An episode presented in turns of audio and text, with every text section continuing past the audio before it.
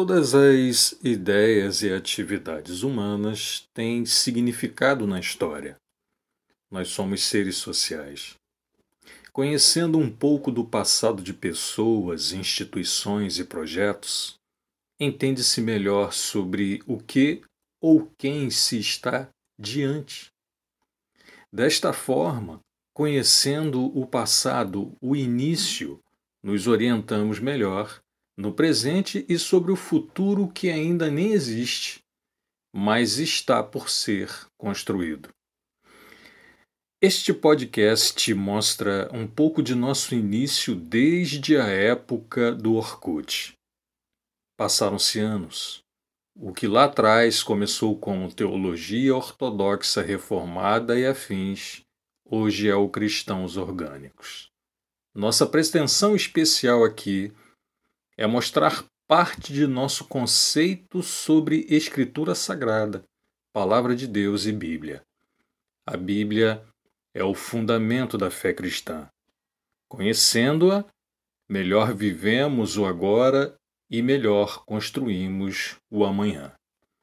Esta, uma primeira parte.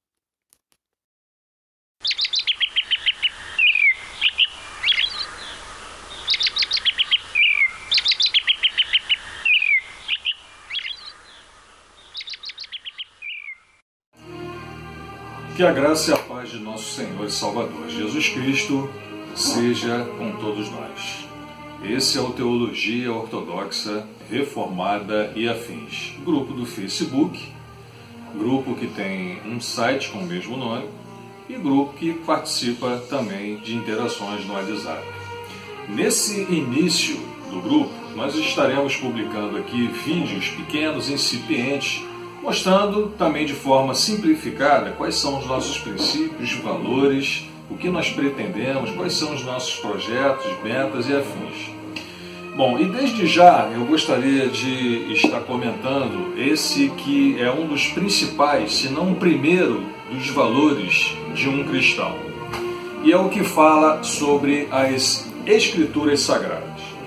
Eu gostaria de estar lendo um texto clássico aqui de, do Novo Testamento, que se encontra em 2 Timóteo, capítulo 3, versículo 16, que diz o seguinte: Toda a Escritura é divinamente inspirada e proveitosa para ensinar, redarguir, para corrigir, para instruir na justiça, para que o homem de Deus ou a mulher de Deus seja perfeito e perfeitamente instruído para toda a boa obra. E inicialmente os versículos 14 e 15 dizem o seguinte: Tu, porém, permanece naquilo que aprendeste e de que foste inteirado, sabendo de quem o tens aprendido, e que desde a tua meninice sabe as sagradas escrituras que podem fazer-te sábio para a salvação pela fé que há em Cristo Jesus. Possivelmente você já deve ter visto algo que é mundialmente conhecido. Esse pequeno exemplar das Escrituras Sagradas que é produzido pelos chamados Gideões Internacionais. Ele é pequeno em volume, mas o conteúdo dentro dele é fantástico. E inicialmente eu diria que algumas dessas palavras aqui na, no prefácio desse Novo Testamento também são, fazem parte de princípios e valores nossos. E diz aqui o seguinte: Deus promete abençoar a sua palavra a fim de dar fruto para a sua obra e glória. Ele cumpre a sua promessa. E nossa oração sincera é que o leitor, ao ler e meditar neste livro maravilhoso de Deus, encontre instrução e bênção de que necessita. E diz mais: a Bíblia contém a mente de Deus, a condição do homem, o caminho da salvação, a condenação dos pecadores e a felicidade dos cristãos. Suas doutrinas são santas, seus preceitos são justos, suas histórias verdadeiras e suas decisões imutáveis.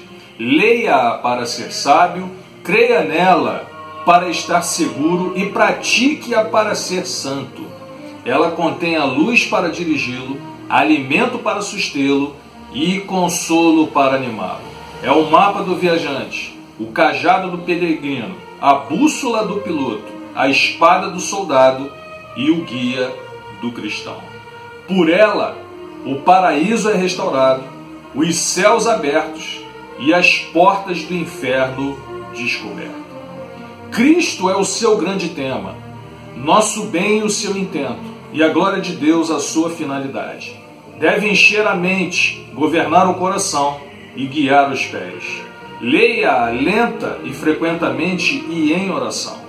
É a mina de riqueza, um paraíso de glória e um rio de prazer.